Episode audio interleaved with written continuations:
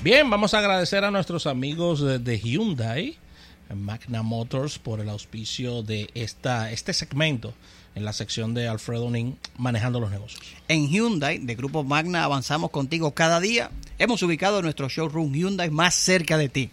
Hemos habilitado un número único para escucharte mejor. Y hemos puesto a tu disposición nuestra app con un mundo de soluciones, así como realizar pagos online y demás. Solo al adquirir tu Hyundai en los showroom Magna, disfrutas nuestros beneficios y servicios. Chicos, y hablando de Hyundai, inició, hablando ya un poco del automovilismo deportivo a nivel internacional, eh, ya habíamos hablado del Dakar, que lo ganó Carlos Sainz, el español, el matador, su Sí. tercer Dakar, con tres marcas diferentes, eh, en una muy buena batalla. Ahí lo veía escribiendo en Twitter sobre sí, sí, sí. dando el pésame, El pésame. A, a lo de Kobe Bryant. Sí, sí, sí. ¿Quién no? O sea, una pérdida. Y hablando incluso también de Kobe Bryant, un gran apasionado de los autos deportivos. Reconocido como tal. Tiene una colección bellísima. Una colección y presencia en los, espectacular. even- en los todos, eventos. En todos, En todos. Siempre estuvo cerca del, del automovilismo. Eh, y una, una persona que, bueno, ha sido tan tan tan lamentable como dicen muchos que, que nos sentimos el domingo con la noticia que hasta, hasta que perdimos un familiar o alguien conocido, porque no identificamos mucho con él.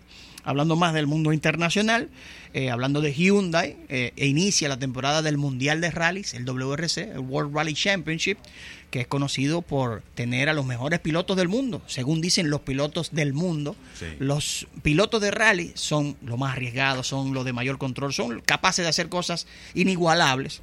Y justamente eh, en, en una batallada eh, competencia de tres días en el rally de Monte Carlo, uno de los rallies más importantes del mundial, que va por todo el mundo, como dije, mundial, del Sí. mundo mundial, eh, ganó Hyundai, ganó Terry Neuville con un Hyundai, el, el i20 N Sport, eh, totalmente fabricado para competencia en una franca batalla con Toyota, que fue el ganador del año pasado, y definitivamente eh, ambas escuderías, hasta los últimos tramos del Rally de Monte Carlo, se batallaron de tú a tú. Terry Neuville, que hasta el sábado en la noche, domingo en la mañana, estuvo de tercero, pudo aprovechar muy bien algunos errores de los pilotos de Toyota para llevarse una cerrada victoria en el primer rally de unos eh, 15 que se hacen en lo que es la temporada 2020 de este WRC, que es el de mayor importancia a nivel ¿Y mundial. qué hacen los equipos que van país por país? Sí, sí, sí, claro. Ahora se van a diferentes países, pasan por México, van a... En el mundo completo, eh, como quien dice, eh, y justamente como clásico inicia en Monte Carlo, en estas montañas. Este rally, a diferencia de, de la mayoría de los del calendario, eh, es en asfalto, pero hay nieve. Incluso el, el campeón del año pasado, que es Ottanak, un finlandés que ganó con Toyota y este año debutaba con Hyundai, en el primer día sufrió un accidente que lo subí en mi Instagram. Pueden buscar en el Instagram arroba alfredonin un accidente de un auto de rally. Ese es el campeón del año pasado en su estreno con Hyundai, que se salió por una pequeña resbaladiza que hizo su Hyundai en la nieve y óigame, dio como nueve vueltas. Gracias a la seguridad que existe hoy en día en estos campeonatos de automovilismo mundial, salió sin un pelado, como decimos Wow. nosotros. Y la victoria de su compañero de equipo, Terry Neuville. Así que ya lo saben. Además, se corrieron las 24 horas de Daytona, donde por 24 horas, en el circuito súper conocido eh, de eh, Florida, en Daytona, duraron 24 horas, hay unos 38 autos. Hay que decirlo, es la cantidad más pequeña desde hace muchos años que compiten en este clásico de duración, pero fue muy competitivo, fue interesante, corren cuatro categorías. Ahí se presentó el nuevo Corvette de competencia, ya con el motor trasero. No pudieron lograr subirse al podio, pero fueron competitivos en su Sí. primera carrera apenas. La victoria por segundo año consecutivo para el equipo de Wayne Taylor, donde el año pasado ganó Alonso. Este año repite el equipo sin Alonso, o sea que, que tuvieron muy buena opción de victoria. Y de verdad que una reñida batalla entre BMW y Porsche en la categoría de los GT de, de, de Le Mans, donde hasta la última hora se estaban haciendo todavía rebases. A las 23 horas y pico todavía estaban dándose piñas a Wow. gente puerta con puerta, saliendo airoso con la victoria la gente de BMW por segundo año consecutivo. Muy Una bien. carrera de mucha referencia para los fabricantes, es muy, eh, muy seguida a nivel mundial y que la seguimos nosotros muy de cerca para llevarle esta información en el día de hoy. Alfredo, eh, antes de irte y rápidamente para condensar, no podemos ignorar en las noticias de la semana todos estos eh, recall que han venido de marcas X. Y no vamos a, no, no vamos a citar marcas porque todas han tenido recall. Todas, pero en- todas. Todas en los últimos tiempos. Entonces, no vamos a ser específicos. en Hay unas que menos, pero casi siempre hemos visto. La pregunta es, y ya todas estas marcas han realizado su protocolo que ha sido muy efectivo de llamando a, a- a los clientes a través de sus concesionarios, pero vamos a seguir esperando estos recall con el paso del tiempo o esto irá disminuyendo en el tiempo, no en cantidad, sino en, diríamos En que- suceder. En suceder. ¿Qué, qué pasará con los recall? Porque vemos que se da mucho. El último fue de 3.4 millones. millones de unidades. De unidades. Eso es mucho. O sea, tú Eso es decir, me equivoqué con esta línea de producción en toda la línea de producción.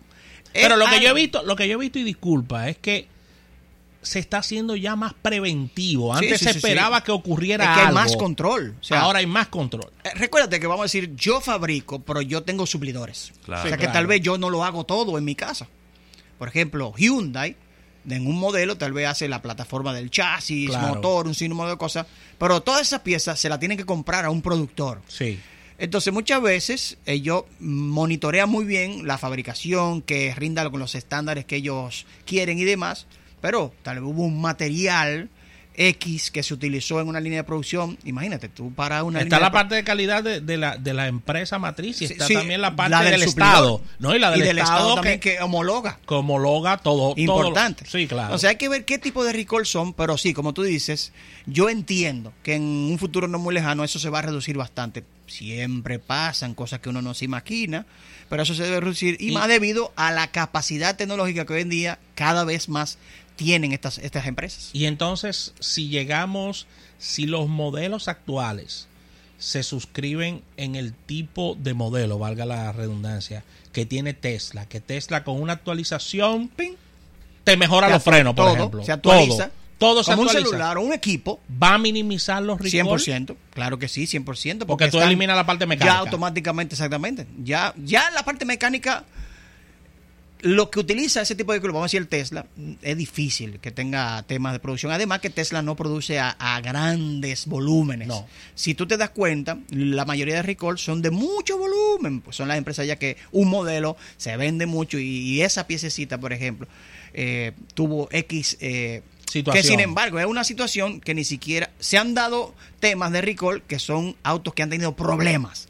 Pero hay muchas veces que el recall es de una pieza que cambiarla para prevenir, como tú Sí. dijiste. Tráeme el carro. Y no es que se va a romper ni tú te vas a No. trayar ni te va a pasar nada. Si ha sucedido en el pasado, hemos visto carros que se apagaban, que se prendían, que se Que, se aceleraban. que se aceleraban. O que se frenaban. Pero eso era en la era donde se venía dando el desarrollo de tecnologías. ¿Cuál tecnología? Cuando el acelerador era fly by wire, que no utilizaba cable.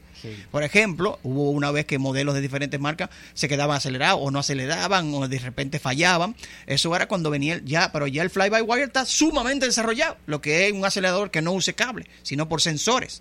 Eso ya viene, uff, ya esos fallos se dieron. O sea que el aprendizaje para evitar, como dijiste Rafael, este tipo de, de recalls, seguro eh, cada vez va a ser menores, pero no evitables. Porque como dije, hay cosas que de repente tú hiciste todas las pruebas en un momento, pero sin embargo, ese material que se utilizó para fabricar esa pieza en determinado lugar, ya sea temperatura, terreno o algo, no, no, no funcionó como tú esperabas. claro también.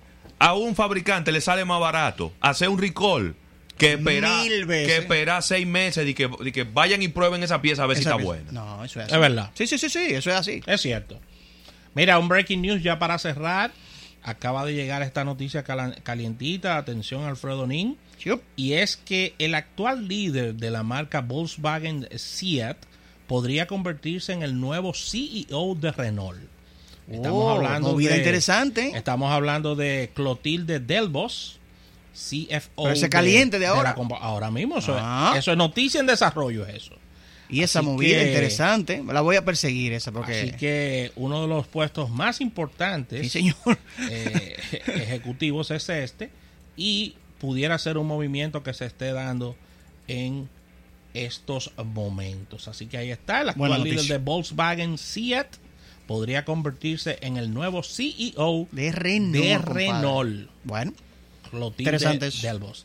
Así Chicos. que cerramos. Gracias, Alfredo Nin, por estar con nosotros, por acompañarnos como cada martes. Agradecer a nuestros amigos de Magda, Magna Motors y su marca Hyundai por el auspicio de este segmento en Manejando los Negocios. Así que damos un break y al retorno venimos con más en nuestro espacio.